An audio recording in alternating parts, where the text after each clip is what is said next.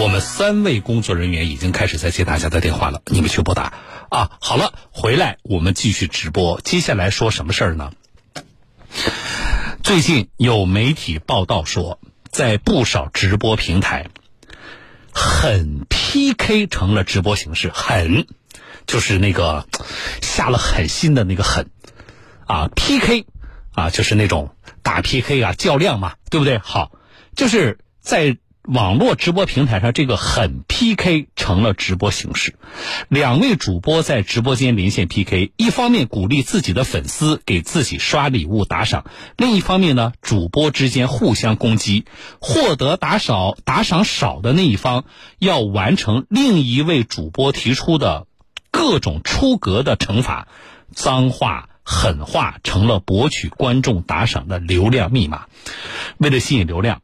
网络直播与短视频的乱象还有很多，比如最近说一家啊文化公司的网红为了在直播当中拍出樱花雨的效果，在百年樱花树下多次摇晃樱花树，大量花瓣掉落一地等等。管住这些乱象，该从哪些方面发力？记者有一个调查，我们来听一听啊。这个调查呢，可能。说到你心里去了，一定有人觉得小东这就是我要说的话。但同时，这个调查呢写的比较克制或者说保守，也一定会有听众朋友觉得小东网络乱象远不止你们记者调查所说的那样。不管怎么样，我们先听，稍后说。在某直播平台，两名男主播正在连麦互动，直播界面被一分为二，两人同时显示在画面中。给我炸他！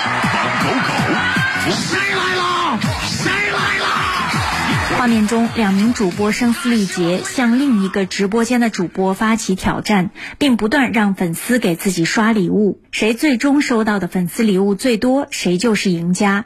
这种叫直播 PK 的形式，几乎每晚都在平台上演。分出胜负还不是直播的结束，赢的一方还会不断向输的一方提出惩罚措施。一个刚刚 PK 完的直播间中，赢家要求输家把头发揉乱并歪嘴唱歌。一直唱，嘿嘿，在北斗啊，快点再唱唱。大河向东眼睛嘴星星啊。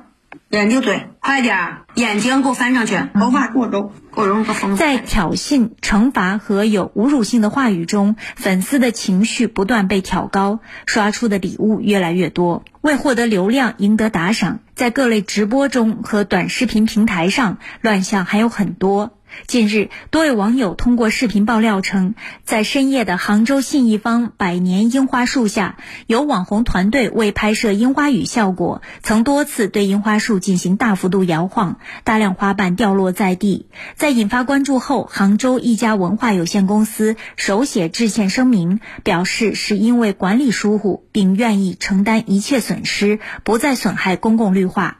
记者昨天致电该公司，希望进一步了解其声明中提及的管理问题，但电话显示为空号。一直以来，网络直播和短视频乱象备受关注。二零二二年，中央网信办曾开展为期三个月的整治行动，对存在传播色情引流、低俗庸俗、暴力谩骂、诱导打赏等有害不良信息问题的平台，依法予以约谈、限期整改、责令关闭账号、罚款等处置处罚。今年以来，全国多地也针对此类乱象开展了专项行动。甘肃公安网安部门持续开展网络低俗内容专项治理行动，截至目前已约谈涉低俗主播八百九十二人，其中行政处罚一百四十三人，刑事打击一百一十一人，封禁账号九十八个。宁夏也在持续开展净网行动。本月十四号，固原市西吉县公安局马涧派出所依法拘留两名直播发布低俗内容的网络主播。二十一号，中卫市海原县公安机关依法查处主播杨某某和马某。大家好，我依然是那个对车子威胁、说话了。看到看到水了，知道吧？公安机关表示，长期以来，杨某某和马某二人用“农村娃娃硬男人”和“塞外雪儿”账号，在短视频平台故意编造夫妻关系破裂、婚外情等虚假剧情，在直播中充斥低俗、谩骂、恶搞、语言污秽等违法违规行为。海原县公安局三河镇派出所指导员郭宝：县局网信办发现之后，就推到我们指挥中心了。经过研判之后，发现这个确实说话也比较粗俗嘛，低俗，也也为了博眼球这种情况，然后就是涉嫌触犯治安管理处罚法了，就移交到派出所了。派出所经过立案涉案侦查，发现确实有这种低俗炒作，为了博眼球，制造这个夫妻矛盾，通过惩罚的方式吸引这个大量。呃，网友围观嘛，评论社会的影响比较恶劣。三河镇派出所依法对杨某某作出行政拘留十日的处罚决定，对马某作出罚款二百元的行政处罚。海原县公安局网安大队工作人员陈军：网络空间是虚拟的，但应用网络空间的这个主体是现实的，无论是在网上还是在线下，都应该遵守法律法规。守好法律的底线。中国人民大学国家发展与战略研究院研究员、公共管理学院教授王从虎认为，网络空间具有明显的公共属性，发布者与平台均有义务确保视频直播内容不违背公序良俗。因为你在网络空间里，不像两个人在一个密闭的空间了，因为它的传播性，它是个公共空间，这个空间就拓展无限了，违背了公正良俗，轻微的。那可能是影响了公共的利益、公共秩序。那重一点的，那可能构成的是一个治安管理处罚，要强制管理的。我觉得，尤其是在网络空间，这个怎么一个标准化？你标准是什么？那我觉得这一块下一步肯定要强化的。厦门大学新闻传播学院副教授、公共传播战略研究所所长陈金超表示，近年来我国未成年人互联网普及率持续上升。针对不同的观看人群，可以从法律和道德两方面来进行规范与治理。如果今天是个成年人，可能就是有他的一个需求。成年人他心智已经成熟，所以我们今天从一个。创作的过程来讲，到底什么是合适的尺度？每个人的尺度都不一样，其实并没有一个准确的规范。更多的应该从法律的层面得到大家的共识以后，来去执行一个规范。需要去遵守是法律的底线，但是在青少年版本应该是以道德作为底线。像这种比较低俗化的啊，那对于还没有建立。这个价值观的这个未成年人，其实我们是需要去管制的。好了，我说这个记者的报道写的还是比较克制的，对吗？什么意思呢？就是那些更恶心的、更低俗的案例，我们记者并没有把它摘取放到这个报道里边。你如果经常看网络直播，你就知道。啊，小东说的那种更低俗的是什么？好，网络直播本身有问题吗？各位，我觉得没有问题。你把它作为一种社交的一种啊方式，或你把它作为单纯的休闲娱乐的方式都没有问题。有问题的是什么呢？就是网络直播不该成为低俗的温床、庸俗的土壤、媚俗的空间。问题在这里啊。各位，色丑怪假俗赌，这些放到网上也好，还是放到我们身边的现实生活当中也好，都应该是禁区啊。色丑怪假俗赌，对不对？可是现在在一些短视频平台、一些直播平台，这些禁区反而成了什么？流量密码啊！你看哪个直播间？流量多，什么叫流量多？就是观看的人数多吗？啊，你看哪个直播间打赏多？这里边有多少占到了色丑怪假俗赌这几样？那么这些本来应该在禁区里待着的东西，现在出来的成为了流量密码，意味着什么呢？意味着它的影响，它的负面的示范的效应。就越来越大了吗？这些东西一没营养，二没价值，三没前景。可是它却有流量，这不该是我们值得警惕和思考的事情吗？你现在去问一问，啊，不要说呃什么小学生啊、高中生，你就问现在的大学生，有多少孩子在大学的时候就已经在做这个事情了，或者在酝酿了？啊，你说你哎，未来未来想做点什么？做网红。网红这个词本身，啊，我说这个词本身也没有问题。可是现在，在很多人看来，这是一个贬义词。为什么呢？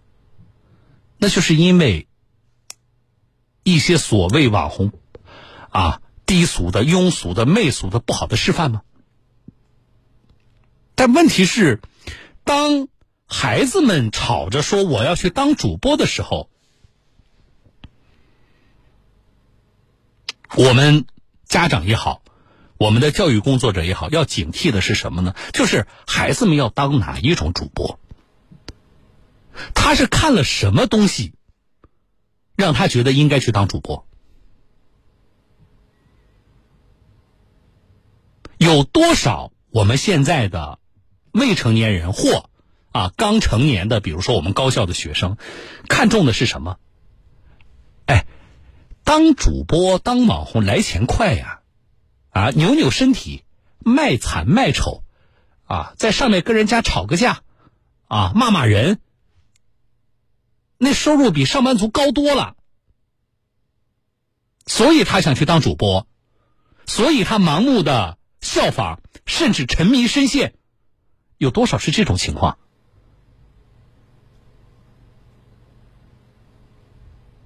我们老说。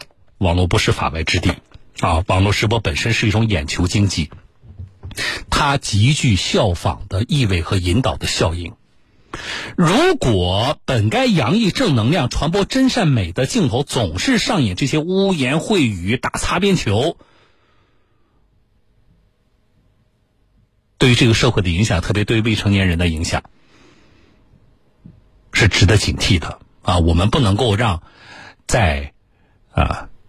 不知不觉当中，就把孩子们引入歧途。所以想了一想，我说我还是要在节目里说说这个事情。现在哪里是流量高地啊？广播不是。啊，什么叫流量高地？就是说哪里聚集的人多呀？哪大家的关注的哪个平台多呀？我说广播不是。啊，一些短视频平台，特别是头部的那几个短视频平台，才是流量高地。啊流量高地就意味着聚集了更多的人，聚集了更多人的注意力，也聚集了更多的钱。那么，流量高地输出的内容是什么？靠什么赚钱？这个是极其重要的。尽管不是流量高低啊，我说我还是要在节目里说说这个事情。尽管我说了也不会说，哎，马上今天晚上是不是？啊，这个平台就变干净了，可是这个事情总要有人站出来说。好，这是第一啊，我们呃持续的关注并呼吁，网络直播的标签不应该是低俗，这些辣眼睛的，甚至伤脑袋的。这些网络直播该管一管了，该有更大力度的清楚规范啊！我们希望大家下了班了回家刷个短短视频，手机扔给孩子，或者是孩子拿个拿着那个 iPad 每天看到短视频，应该是什么？应该是有营养的嘛？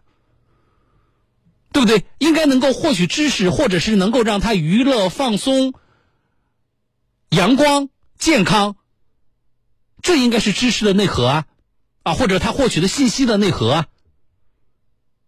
而且我们其实是鼓励大家什么呢？你可以充分的在网络上展示自己。还记得短视频刚出来的时候的样子吗？各位，回想一下短视频刚出来的某一些短视频平台刚出来的时候那个样子，你能够看到有人在上面。歌唱的特别好，有人在上面舞跳的特别美，有人在上面传递的是那些正能量、真善美的故事。那个时候钱的味道没有这么浓，那个时候人们穿的衣服比较多，那个时候你更看更多看到的是人们洋溢着阳光灿烂的笑脸，还记得吗？所以这是今天我们第一要呼吁的。第二，那么在听我们节目的这个听众里边，绝大多数人既不是网络平台的从业者。或行业的监管者，也不是那个在直播间里跟人家 PK 骂人的那个啊，或者是卖丑的那个主播。我们更多的是什么人呢？我们是用户，或者说我们的身份是什么？看客。但是这种看客要注意啊，这是我们的角色，可是我们不能有这样的看客心态，这个很可怕。我说。短视频平台是流量高地，啊，其中的什么色丑、怪假、俗赌啊，这些恶俗的甚至违法的情况的直播间，往往吸引了更多的人成为流量密码。那问题来了，小东，既然这些东西是不正确的，这些东西是应该得到规范，甚至是清除的，